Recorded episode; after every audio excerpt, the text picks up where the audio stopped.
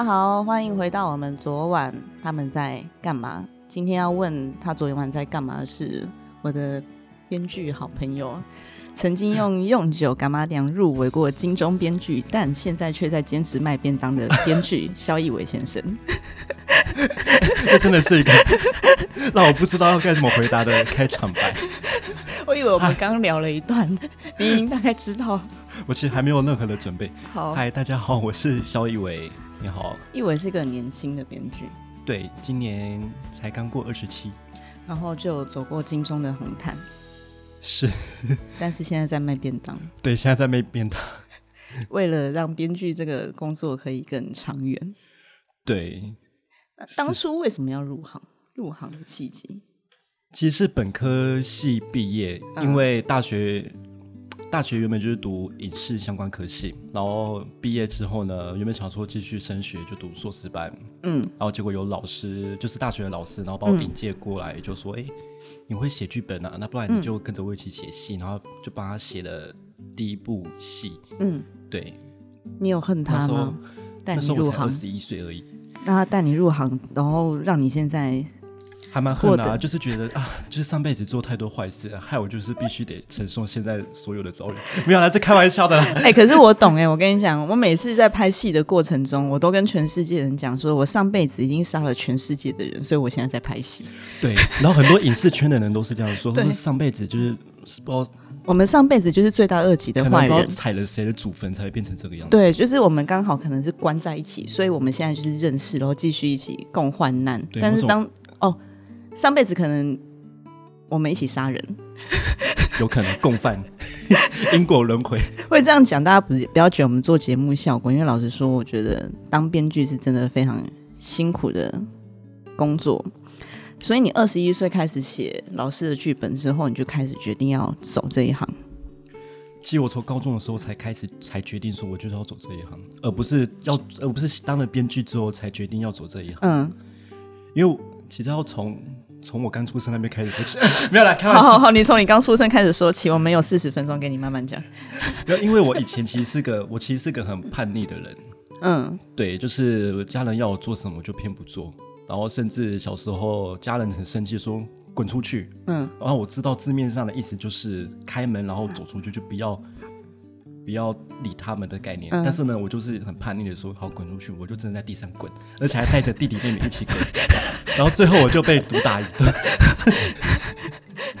我觉得你叛逆的个性还是有保留在某方面保留在这边。对，其实我从以前到现在，我都一直很叛逆，到一直都很叛逆，就是不论做任何事情都很叛逆。其实我觉得你不能用叛逆来讲，哎，我觉得你比较像是一个很倔强的孩子。倔强。对，因为一个妈妈看，因为年纪稍长。所以看着看着你，我就之前也不能讲长大，我们也没有真的认识到有这么长的时间洪流去让我看着你长大，可能在十年嘛。但是我觉得你是一个很倔强的人，就是不肯认输，然后呃，你认为好的事情，你很难接受被人家说不好。虽然你认为，嗯，他好像是对的，我好像应该要听进去。可是我他妈的就是不想，嗯，这他妈的 OK 吗？可以的，嗯，对我是这样的人，对，所以我觉得你不是叛逆，因为你你并不是不会自我反省的那样子的孩子，你是比较倔，很不肯认输，固执，嗯，固执，然后对，坚持所己。对，所以其实这这个这样子的个性，其实，在编剧这一行里面，你受到很多，其实会蛮吃亏的。对。对，因为我曾经写写了一部戏，嗯，偶像剧，然后呢，监制就是监制就说，哎，就照这样子改，然后旁边是编剧统筹，嗯，然后呢，我就说，啊，可是为什么要这样子改？这样子改的话，那跟其他剧情不是都一样，一样老套，就一样不好看，我就直接当面说出来。然后，然后呢？编剧头头直接轻轻用手肘碰了我一下，跟我说：“不要再说了，不要再说了。”那我那因为我就觉得啊，为什么戏都要大家都很喜欢用这样子的公式，这样老头，为什么不用别的方式去走？然后呢，编剧头头叫我不要再说，不要再说，然后私底下再把我拉出来说，我们现在来这就是赚钱，就是对方说什么我们就去做什么。你有真的觉得你写戏是为了赚钱？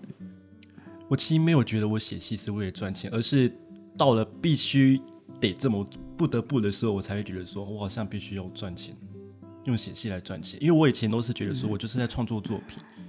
其实老实说，我是一个对物质欲望并没有非常高的人，所以就算我户头里只剩七八千块，我就想办法，好，那我就去兼职，然后想，然后想办法去处处理，说，哎，我要怎么让我的财务再增加，可能到一万两万，我觉得我就满足了，然后再继续好好创作。你真的是一个很倔的孩子，对我是个很倔的人。为什么会这样讲？因为那个时候我们刚认识，然后他永远都跟我约在咖啡厅，嗯。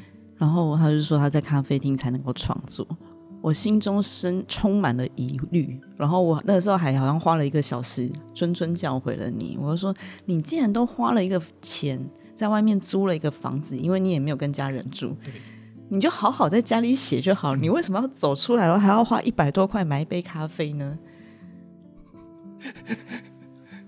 而尤其你户头只剩下七八千块的时候，对，然后你还要花一百多块，然后去咖啡店，然后买一杯咖啡，然后坐在那边，我其实深深深感不解，至今仍不解。其实就是某种艺术家性格吧。我这样自诩好吗？我觉得很怪，因为你就你你就说你已经可以为了金钱去，应该说为了生活去告诉自己，有时候接一些戏是为了钱，嗯。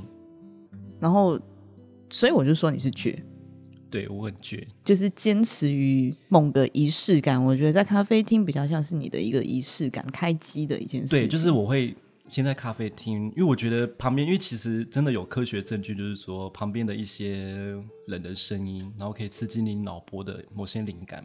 然后我每次去咖啡前，我都会把笔电放在那边，嗯，然后点杯咖啡，然后把电脑打开，先发呆一呆，发呆个。半个小时到一个小时，所以开机的是电脑，不是你。对我先让自己慢慢，我还在待机状态，就是让自己脑袋慢慢开机，然后大概一个小时之后呢，然后这一个小时可能发呆，或者是看看身边周围的人在干嘛，就某种观察，然后之后才会好开始工作写剧本。一文年轻，嗯嗯，二七算年轻，对，以编剧这行业真的太年轻了。呃，应该说想要问的是，听到人家说，哎，你还很年轻，心情是？其实老说这一年来，我发生了蛮多事情的。嗯，我知道，我看你现动看得出来。我想说，这孩子可以再厌世一点，还那么年轻呢。其实老说不是只有我这二十七岁年纪年轻，包含我很多朋友二七二八，其实做艺术相关的，嗯，或做就艺术或创作相关的，都非常的厌世。嗯。对，我就想说，哇，为什么会这么厌世？为什么呢？因为第一个就是资讯太发达了，然后我们曾经以前小时候用的手机就是滑盖的，然后到后来变成智慧型手机，嗯，然后其实这个快速的转变我们都经历过，然后可是我们却发现说，我们好像必须要去适应这个社会，但是这个社会变得太快，快到我们完全无法去适应，而导致我们会有一种。必须活在好像别人的期待下生活的感觉，嗯，对，就是别人网络上随便你说什么一句话，然后你就会心情受到影响。就算你不去看，但是听到别人说，你还是会受到影响。这就是成长。你说过程吗？对，以前也这样过来的。我觉得全世界每一个人都是这样过来的。嗯，当我们因为我每次都很喜欢讲，我刚刚也也讲了一次。我觉得二十六到二十八岁是一个最美好的年纪。这个美好的年纪意思在于说，我终于好像开始可以给自己做一些决定。嗯，我可以拥有一些自己属于自己的决定权。但是我还不习惯，所以我很容易被影响。我很容易因为别人的几句话去怀疑我自己，但是我。不想这样子怀疑我自己，所以我觉得我很痛苦。嗯，然后我去听到别人讲的一些话，我会变得很敏感。但是那个敏感并不是在于说别人有恶意的，而是在于自己还没有这么成熟。我觉得这样讲我不知道公不公道，但我我那时候二十六到二十八的时候，我是说那是最容易恃才傲物的一个阶段。嗯，对，的确没错。对，因为你看起来也是，你实际上也是。对对，其实我觉得，这老实说，很呃，我比如说，这编一些前辈的编剧都会觉得说，好，当编剧的年龄最适合是在三十岁。嗯，因为他们觉得说，三十岁是一个坎，就是你三十岁之后，你很多的想法还有呃价值观，很多的对于人事物的观念的人都会变得比较成熟和稳重一些，而不像我们现在二六到二八的比较多的浮躁和很多起伏。你同意吗？其实老实说。我蛮不同意这个说法，我猜也是，因为其实有两派说法，一个是说三十岁以后你在当编剧比较适合，然后另外一派是因为也有曾经跟我一样，从很早二十一、二十二就开始写剧本，到现在已经四十几、五十几岁，他们觉得说这都是过程，就是不论你哪个年纪，你就去写就对了。嗯，对。可是我所以我就采取后者的那个说法。其实我我觉得那不是两派说法，我听起来其实是同一件事情。就是不同的观念，也没有不同啊，其实是一模一样的。因为你从什么时候开始写？他说三十岁最适合，他也没有叫你三十岁以前不要写。对，对啊，他并没有说，哎，你三十岁之前你全部不准动笔，你就是不可以当一个编剧，没有人这样子跟你讲。只是我觉得那个，所以我就说，二十六到二十八是一个很很多坎的一个年纪。嗯，他的坎不是呃。很明显，就是例如说像女人的更年期，我还没到。就是他的坎不是在于说，呃呃，例如说有亲人的离世，都还没有到那个阶段，因为还还年轻，我们家长其实都还年轻。那个坎是我这个年纪开始要去慢慢去面对的，离开这件事情。呃，我觉得二六到二八，他的坎比较多于是自己的接纳，嗯，接纳自己这件事情，让自己变得比较不要那么。敏感，让自己再圆融一点。因为说三十岁以前跟二十一岁，就要跟你什么时候开始写，反正你就写就对。我觉得对我来讲是同样一件事情。他们其实告诉你的就是，你有一天你会真的去想通一些事情，在想通那些事情的时候，等于你过了那一件事情，你就会有更适合自己的。类型的剧本出来，就是你会去摸索到这样子的答案。嗯，因为你现在应该还是觉得自己是全部剧本都可以写的那一种。我其实是个还蛮有野心的人，我认为我自己必须接触不同类型的人。可是我这一年发现，我接触到不同类型的都是不擅长之后呢，嗯，我觉得。得到的都是被换掉，经验不足，你太年轻，都是这几个，嗯，这这几句话，嗯，然后我就是这两个月，嗯，我才开始在思考，我是不是需要做某些调整等等，但我还是还没有找到说到底是哪个调整，是我不够好，还是因为我真的还不太适合这些类型，还是我必须真的要换跑道吗？我就会有这些疑虑，开始一直在问自己，是这两个月才开始的。我跟你讲，你要常常告诉自己不够好。嗯我觉得有点残忍，但是事实上是真的是这样，因为 我觉得这个圈子它有才华，跟我觉得我每一期好像都讲一模一样的话，大家会不会觉得很腻啊？Sorry，我觉得有才华跟很努力的人是基本的，就是太多了。所以当我曾经，例如说我二十一岁开始写，你你二十一岁开始写剧本，在同才周边，大家都会觉得说哇，你真的很厉害，你可以写一个那么长的东西。但当你在以这个为生的生活工作圈来讲的话，大家去看的东西就不是说啊你在写剧本，而是你写的剧本好不好？这好不好有很多种不同的看法。有一些人他看结构，嗯，有一些人他看台词，那更多人是在看故事。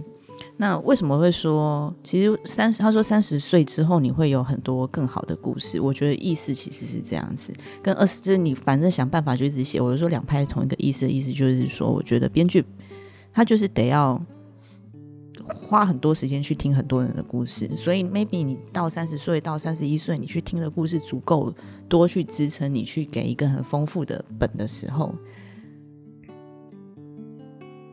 你就会找到属于自己的那个类型，对啊，因为我觉得你一直卡在这件事情卡的很辛苦，对我卡蛮久的，对，老实说，你真的卡。可是我有些编剧又跟我说，你就多去接触，多去碰，那你自然就会找到属于自己的类型，属于你自己应该要做的事。他们的潜台词就是，你就去受挫折吧，孩子。好像是好，哦，原来是这个意思吗？对，因为包含，因为我曾经，因为你听不进去啊。好，对我耳根子就是很对，所以我我就说他们潜台词一定是这样，因为我我有时候对你的潜台词也是这样。说这孩子怎么一直听不进去我讲的话？没有没有，我觉得是正常的。嗯，这个年纪这样是正常，因为我也二十二十六岁过了，二十八岁过，我觉得那个就是一个很正常，不会想要听上面的或者是更有经验的人去分享这件事情，就是一个很正常的事情。而且我觉得也也没有不应该，因为呃。你们拥有比我们更多的热情跟憧憬，所以你看我们的一部分的事故是看不舒服的。嗯，对。可是我觉得我们还是必须得适应这个结构以及这些体制。对我来讲呢，我觉得我必须得去适应，还有改变自己某些想法，就是要怎么把这些东西给融合在一起。其实我都觉得不用想那么多，哎，因为我们就先活下去啊。我能够把七八千变七八万这样子，对啊，你就好好的、好好的活下去。然后，当你没有再去思考这件事情的时候，你就会发现啊，原来我已经被同化了。好，就是所谓的社会化的概念吗？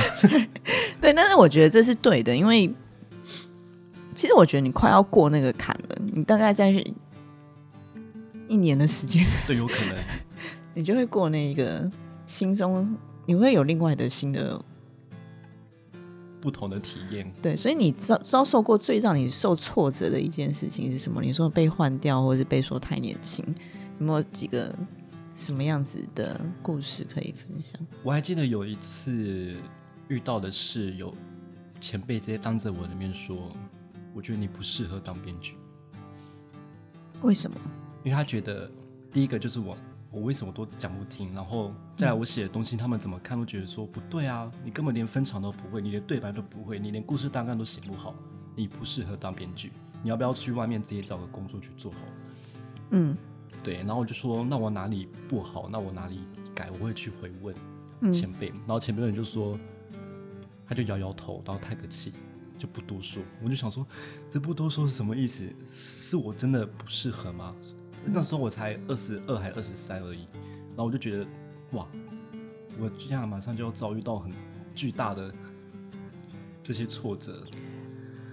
那个前辈是你很敬佩的那种，所以你听到这个才会觉得很受伤。对，是蛮敬佩的。然后甚至还应该说，这今年也有一位前辈有跟我说类似的话，可是他是转一个方向说，他就说他以前也是这样，包含他卖的电影也不好。以前年轻的时候，所以他就建议我说：“如果你还想继续做编剧，那就多读点书，不然就是先从短片开始，嗯，从怎么把十分钟的故事说的精彩，再慢慢到二十分钟，然后再到三十分钟，再到一小时。对，他是用另外一个方式，但是其实跟前面说的那个其实是相同的，只是他的语气比较委婉，还告诉我方法怎么去做。嗯，跟一个没有告诉我方法的人，我觉得我会比较倾向于。”有告诉我方法的人，可是没有人应该要告诉你方法。你说什么？没有人应该要去告诉你该怎么做。对，而且他，我觉得你刚刚讲的那个前辈，他还是，他至少还是说了。哦，他没有就想说，哦，就算了，我就直接把你换掉，我什么话都不说，嗯，就放弃了。我觉得他某方面来讲，对你还是拥有一定的。友善，就是至少觉得说，哎，有些话我如果说了，你愿意听进去，有一天你回想起来，我也不需要你谢谢我，但是我希望你可以走到你应该要走的那一点那个节奏。对，我后来开始回想，好像我每一个遇到的人，好了，我必须说他们其实都是我的贵人。嗯，对，因为他们真的每一次，可能不论是被换掉，或者是觉得没有继续再找我写，他们都有友善的告诉我，嗯，哪里不好。我怎么样？但是都没有不说这件事。你要听进去，对，这真的太珍贵了。因为我我为什么会说那时候我跟一伟说，我说哎，我其实没有特别想要跟你聊编剧的东西，因为呃，讲讲讲直白一点，你不要觉得受伤害。就是虽然你有入围金钟，但是对我来讲，就是实际上看过你的作品的人来说，我也觉得我们好像还没有到可以去聊。更深入的东西，这是事实。对，然后，呃，另外一方面是因为我每次都很相信前一天或者前一周发生的事情一定会影响，一定是代表我这个礼拜就是要聊这个。所以真的有发生过？应该是说我最近正在，呃，我觉得在处理我自己的各方面的情绪，是在于说。一个有才华、有才情，可以好好努力，他可以继续往前走的一个年轻人，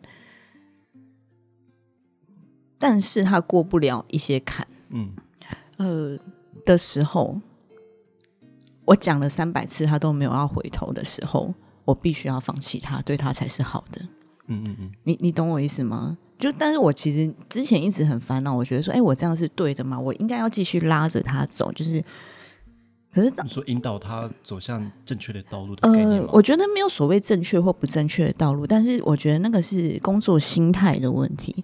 你要怎么去尊重这一些人这件事情，我觉得是很重要。因为你看，像你，你针对你的剧本写出来的东西有爱吧？有啊，一定会有爱。演员来接这出戏也有爱，对我们自己来，我们自己愿意去做这一出戏，也是因为有爱。所以当有人不去尊重这件事情的时候，我的认知，我觉得那是不可以原谅的。对，所以，但是这个部分是我没有办法去改变的。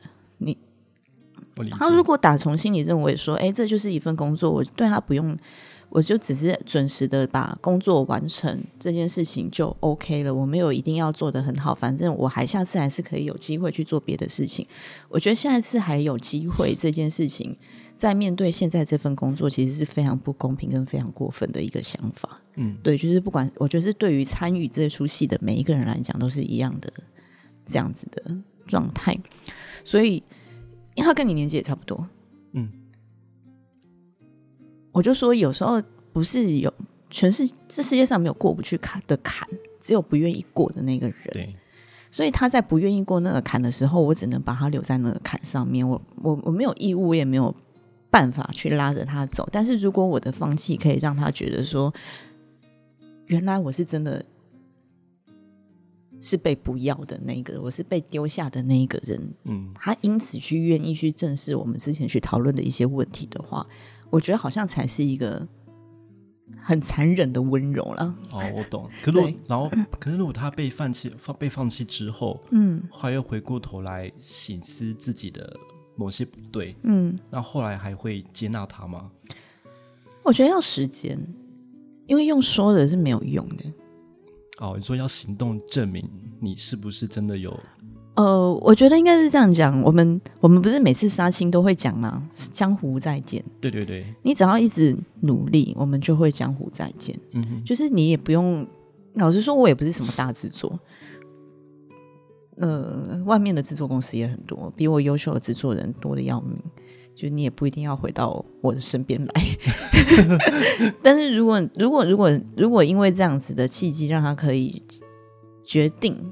我就是要继续走戏剧，或是哎，我不是很想再继续做戏剧，我想要做一些综艺，或是呃，我好像想要拍 MV，类似这样子的一些决定的话，我觉得也是一个很好的，就是不是让他在他最好的那个岁月里面一直做他其实没有打从心里很想要做的那一件事情，然后只是因为我们关系很好，嗯嗯嗯，对对对对，所以那时候在想说，哎。这个其实是一个很有趣的议题，我不知道听众朋友你们有没有刚好是在二十六岁到二十八岁的那样子的美好的年纪里面，有各式各样的不同的冲撞跟烦恼。我只能说，烦死你吧！对，其实我觉得这个烦对我来说也是一件好事啊。其实老实说，我最近不知道这两个月在思考，说，哎，好像现在面对所有的事情对我都是好的。我以前完全不会想听，我就觉得说。我何必要去走？何必要去承受这些很烦人的事情？然后现在这两个月才说，这些对我来说是好的。你知道，真的我不晓得为什么，就是你过了一个坎。对我在想，我到底是过了坎，还是到底发生了什么事情？就是某天晚上，突然好像有点觉得，好像必须接受这一切，然后觉得这一切其实对我来说未来都好的。可是我还是做我想做的事情，我不要去后悔。其实这个才是。对我来说是最好，不要后悔就好。就我难得看到肖一伟正面的时候，真的吗？他大部分时间都蛮厌世跟蛮……可是老实说，我还是很其实很难聊。哎，可是原来原来也是这样的想法。你这太长据点吗？你太常有攻击性。哦，你说攻击性是？你是一个充满攻击性的人。我其实完全不晓得这件事。你自己不觉得吗？不是觉得我讲话是很直接，但是我不晓得，可能我这不是你的我，你的直接是有攻有攻击跟针对性的。哦，而且是。感觉得出来，就是哦，你还有一些坎没有过，你得要去过它。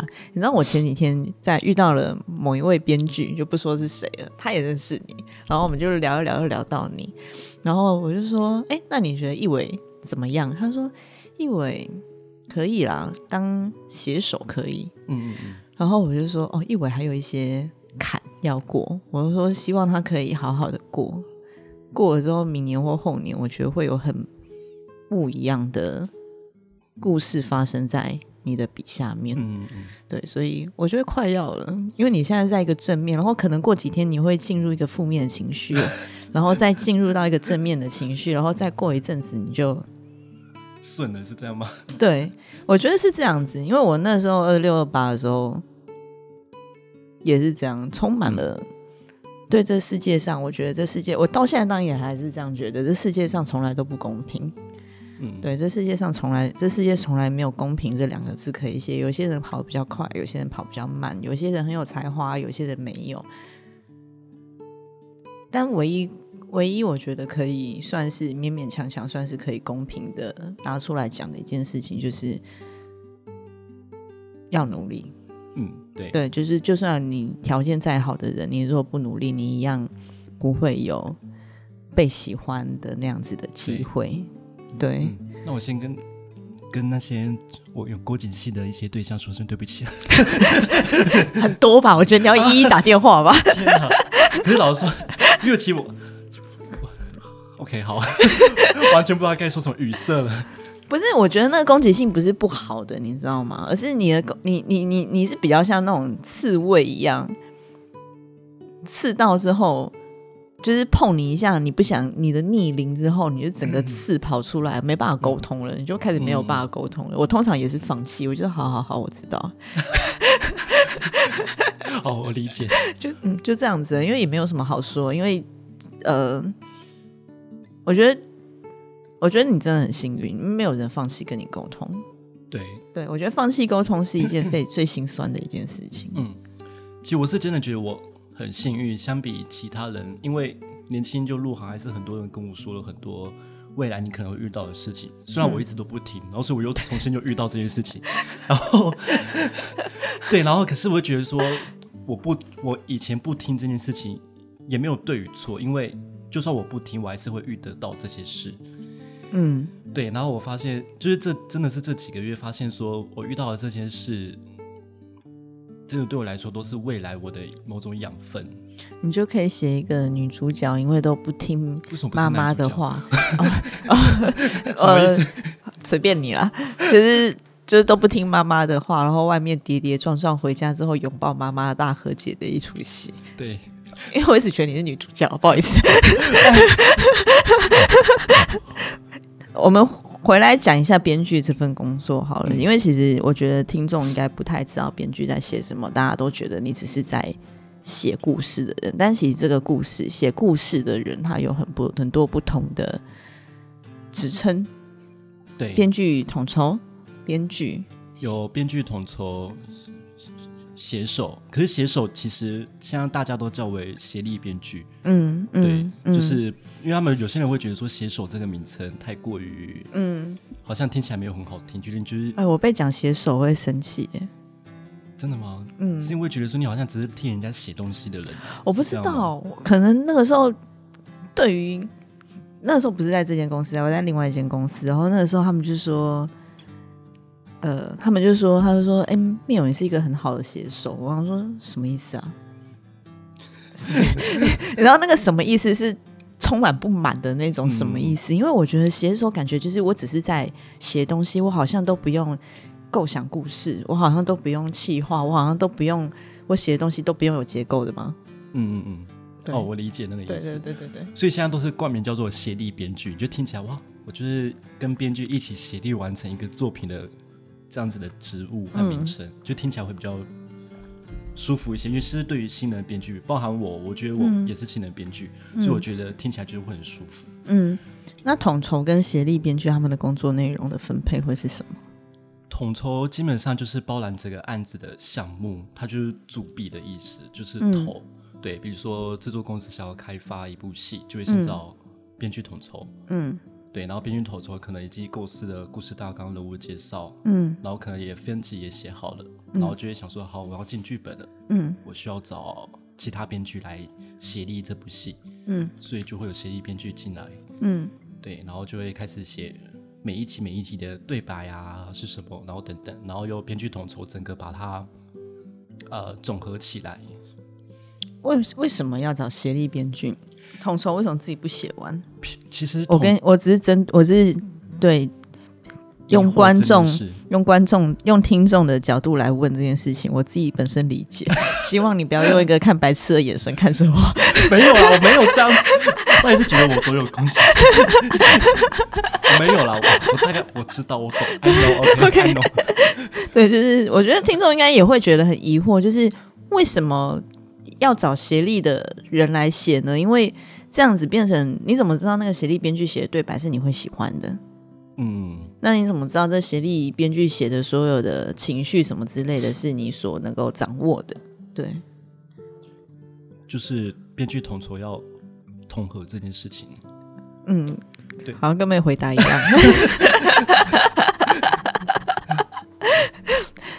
应该说，有时候我们的戏在 on 档。在 on 档的状况之下的话，如果它是一个九十分钟，我们通常会讲，呃，一页的剧本大概可以几分钟？一页的剧本九十分钟，大概可以有五十页左右。对，然后所以五十页的剧本，然后如果我隔天要拍，或是隔两天要拍的话，一个人是。Hold 不住，很难。其实写不完的，对，真的写不完，很可怕。对，所以如果以安档戏来讲，他们可能除了编剧统筹，还会有三到四个协力的编剧。对，然后他们晚上呃晚上的时候，可能统筹他就会把所有分场写出来。分场的意思是什么？就是有分场，比如说我们现在在这个小房间里面，它就一场，它就一个场景。嗯，对，它就是一场的概念。对，那如果跑出去门外面的话，房间外那就是另外第二场戏。那如果我整整个九十分钟都在这个房间里面，我就只有一场戏，也可以啊。那你就可能会分成，比如说房间，然后房间一隅角落可能会有几个人在做某些事，这样。就是房间的左边，房间的右边，沙发上。我以前写过沙发上这个场景哦，然后就被编剧统统骂，劈头大骂。他骂你的理由是？他说沙发沙发上什么？沙发是个道具，你怎么可以把道具当做场景东西？沙发上应该是出现在三角形里面的一个，对对对，一个就是名称，一个一个形容看动作形式等等。结果你把它用场景在一起，那很可怕。可是我觉得也没有不行啊，因为如果我我是十分钟的短剧，然后我的预算只有一个房间，我就只能在椅子 A 上。好像也是，椅子 B 上。你有没有写过那种让你觉得最爽快的，或者是最不舒服的？最爽快、最不舒服。最爽快的剧本 跟最不舒服的剧本。其实我写一部、写每一部戏，我都觉得很爽快。我是说认真，我没有在客套，因为就是自己写出来笔下的人物和角色还有对白，其实都是自己啊。我流鼻涕，没关系，你不要哭，也没什么好哭的。其实，哎，你自己用手擦一擦吧，不理你。没关系，我有卫生纸。在听众朋友会不会觉得很荒谬？这现在到底在干嘛？没关系啦，请问我也不知道会不会剪掉，不会剪掉就算了，超 free。你现在是打算要擤鼻涕的意思吗？没有没有，我就稍微擦一下。这说进去很尴尬哎。要试试看，说不定突然大家就为了你的擤鼻涕，然后疯狂的订阅我们。什么？昨晚他们在干嘛？哎，你居然真的是！我天哪，肖一文，真是太荒唐了！这一切，应该是说，你有没有遇过在写剧本的时候，你觉得最爽的时间，然后跟最容易让你不舒服的时间。不舒服的是，其实爽的就我刚刚已经回答，就是我每部戏我都其实很爽去做这件事，因为我觉得写戏有时候像某一种发泄，嗯，对，因为你可能你可以透过某些角色去发声，然后去呃梳理自己，甚至从某些角色重新认识自己，嗯，对我会去做这样的事情，嗯，就是因为。我觉得我到现在还是不会不会很了解我自己。当有人问我说：“哎，我是什么样个性的人？我是怎么样？”我都有我有时候回答不出来。嗯，我就觉得说：“我我是什么样个性的人？我善良吗？还是刚刚说的有攻击性？就像刚才有说我有攻击性这件事，其实我自己不知道，因为我会觉得说：哎，我就讲话直接啊，做自己啊，就这样。嗯，对啊。但是我没有意识到有些人会不同的想法和怎么样去看待我这个人。有攻击性不是一件坏事哦，必须要讲。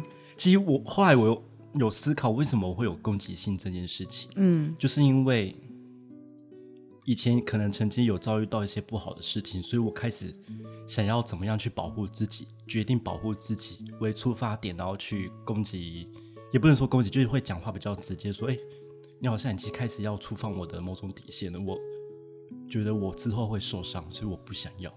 嗯，对。你说不好的事情是？比如说国小的时候、国中的时候，因为可能某些性别气质上的不太一样，然后就会被别人欺负或霸凌这件事情。嗯嗯，对，然后就会开始某种自我防卫机制会跑出来，在长大之后了。好像蛮多这种事情是发生在国中跟国小。对，因为那时候还在呃某种应该算找自己的阶段吧，嗯，或者是在玩乐，所以呢，大家觉得那时候还不知道自己到底是。谁，我是觉得说，哎，我来这世上就开开心心啊，我读书好读书，要干嘛就干嘛，对。然后只是因为那时候遭受太多外面的声音之后呢，很多时候某种健康的心就会慢慢的变得不一样。嗯，确实是这样，因为我也是，虽然看不出来，但我国中的时候也是有被霸凌过。然后我一直到我出社会还被还是被霸凌过，因为我自己个性真的是不是一个非常讨喜的人，我必须要说。对，就是呃，我还蛮常被人家讲坏话的，因为我我觉得我太，但我觉得你说的是对。当我们太习惯，呃，我觉得有时候是一个健康的心会被崩坏的感觉，因为我觉得我有时候也是有这样子的想法，是当我曾经被这样子对待的时候，那我要自己想一个办法，我让我自己不去在意这件事情。嗯。那在让我不去在意这件事情的方式上呢，某方面我觉得我人格变得有点扭曲。那这个扭曲当然不是好或不好，而是我去面对这件事情我自己的处理方式。所以在这样子的状况之下呢，还蛮容易被讨厌的。嗯，对。然后我那时候在另外一间公司的时候，其实就是真的确实是充满了呃被充满许多恶意的话语所攻击。那那些话就是。并不是我会，就是他们会留一些留言，就是什么密友都跟人家什么大嘴巴说什么之类。我想说，哇，我真的出生到现在从来没有人说过我大嘴巴，因为我就是一个很容易忘记所有事情的人。因为不会管那些是非的人。呃，我会想听，嗯，就是每个人都会想听嘛，谁不会想听八卦呢？对啊，我都会问啊。但我讲听完之后，我真的马上忘记，真的不开玩笑，因为我有一个死党。跟他非常好，然后我们每次见面的时候，我都忘记她男朋友的工作是什么。就我觉得我真的就是这样子，就是大家可能觉得说啊，面我看起来很精明，可能看起来是一个很强势，嗯，然后我也是一个充满攻击性的人。我我我觉得那个攻击性是在保护我自己的一个方式，去让我。我觉得那是在一个这样讲很奇怪，但我觉得你懂，有一种艺术家的我我理解坚持，就是在一个洪流之中，我要维持我自己安身立命的一个构造。对，所以那个时候，其实，在公司那个时候，在那个公司的时候，其实是被非常多恶意所包围的。我那个时候才养成了一个习惯，是我再也不跟任何人一起吃饭。哦。我不跟任何同事吃饭，我到现在都是，就是我没有跟任何一个同事一起固定一起吃午餐的习惯。那同事们好像也没有想来约我。你想，你是以为说，我就假装我我就觉得说，哎，你是觉得说我刚才就是我就是要一个人吃饭，同事应该会自己走过来，就都没有人要走过来。我也没有这样想，因为老实说，我觉得那个是每个人都有维持自己的一个方式。我相信你也有，因为对我来说，我觉得对同事来讲，大家应该都会想要说我坏话啦，也不是啦，因为因为我是主管嘛，嗯，所以没有人会想跟主管那么亲近。哦，就算我们再好，他都不会把我当朋友。对，觉得就是。工作上或同事上的关系，你就是我老板的概念。对，因为我觉得，老实说，我觉得在我说为什么二十六岁到二十八岁是一个很美好的年纪，就是因为我觉得我在那个时候，我也是曾经被背叛过。我真的觉得我真是蛮悲催，就我非常信任、非常非常非常信任的一个主管。呃，反正他就是做了一些事。老实说，我现在想到他，我都还是觉得蛮伤心的。我那前几天聊到，我就真的跟我另外一个。那个时候的朋友，我们两个，我就我就抱着他哭，我说我到现在都不懂，我那个时候做错什么，让他恨我恨到现在，因为他到现在都还在外面说我坏话，因为我们在不同的产业。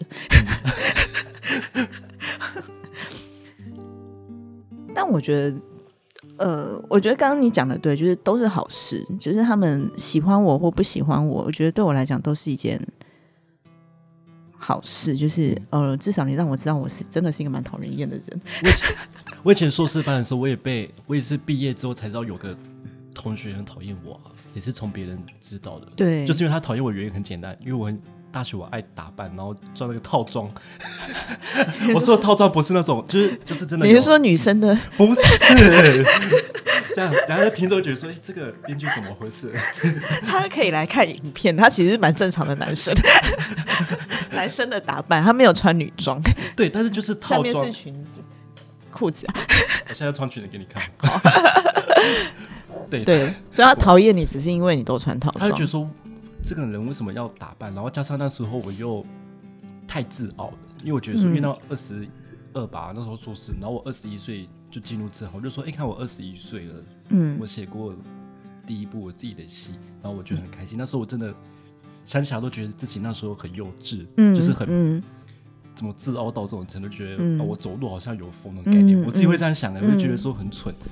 对，然后呢，他就觉得说我太自傲了，然后就开始说坏话。可是认识我很跟我很熟的朋友就觉得我不是这样的人，因为他觉得只是很开心，你只是开心想要分享这件事，只是表达的方式有点太极端。”而已。嗯，对，我懂哎。可是，呃，我觉得很多时候，为什么还是回到最开头？你说那有些编剧有两派，一个是三十岁之后，我觉得应该是说三十岁之后，我们常常做的一件事情，是我们会开始回想以前做的蠢事。嗯，所谓的黑历史，就是你会我会想到一些事情，然后会有一些。后悔也不能讲后悔，我一直坚持我自己人生中没有做任何让我自己后悔的事情，因为我觉得那个是每一个当下的决定都是当时我认为最好的那件那个决策，就是 even 让我现在再回到那个时间，我也没有把握会做不一样的更好的决定。嗯，呃，但是应该说三十岁之后，我们会很容易去。往回去思考每一件事情它发生的意义，那那些故事那些意义会让我们的故事变得更成熟。我觉得比较是这样子的感觉，就是所以你现在堆砌的故事可能是比较像是一个童话故事的感觉，它没有不好，因为大家还是喜欢看童话故事，或是大家还是会喜欢看呃很顺畅的一个让人心情好的东西。那呃，他们说三十岁之后，是因为像你现在开始也会开始回想说，哎，我那个时候如果是怎么样，我可能会成为一个比较好的人。那我那个时候已经来不及，那或许我现在可以开始。我觉得那是因为你过了一个某一个坎之后，我们会拥有更多更有意义的故事发生在你的剧本里面。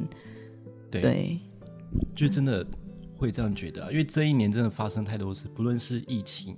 或者世界某些不好的事情一直在发生，嗯，对。然后其实我说，我想说，多多少少会影响蛮多人，不论只有我，就是心态上某些转变，其实都有开始在流动。我会这样想。是哎，其实我觉得今天还蛮有趣的是，我觉得今天邀请到一伟来跟大家聊一聊，让大家知道说，哎，入围金钟。还在那边他还是需要有坚持来支撑他这份工作。就是这个产业，或是这个这一份工作，所有的大家看到的光鲜亮丽，或是大家所看到的快乐。当然不是说我们是真的不快乐，或是我们是真的很快乐。我觉得那个只是一个，我觉得这产业很有趣。我昨天参加一个产业的聚会，就是这个产业的聚会。我觉得这产业很有趣，是大家都是痛苦且快乐的活着。